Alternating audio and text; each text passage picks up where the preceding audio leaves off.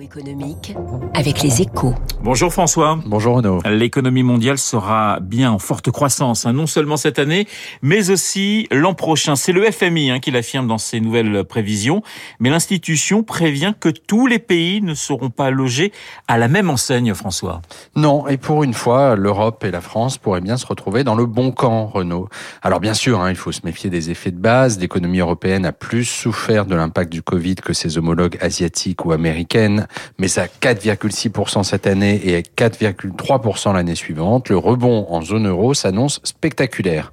Pour une raison simple, hein, c'est que le juge de paix de la reprise mondiale sera la vaccination. Et de ce point de vue, le succès des campagnes en cours un peu partout sur le continent constitue une forme d'assurance vie pour la reprise européenne, avec des taux de vaccination approchant ou dépassant la moitié de la population dans de nombreux pays. Nous sommes armés contre le variant Delta, ce qui n'est pas le cas dans la plupart des pays émergents.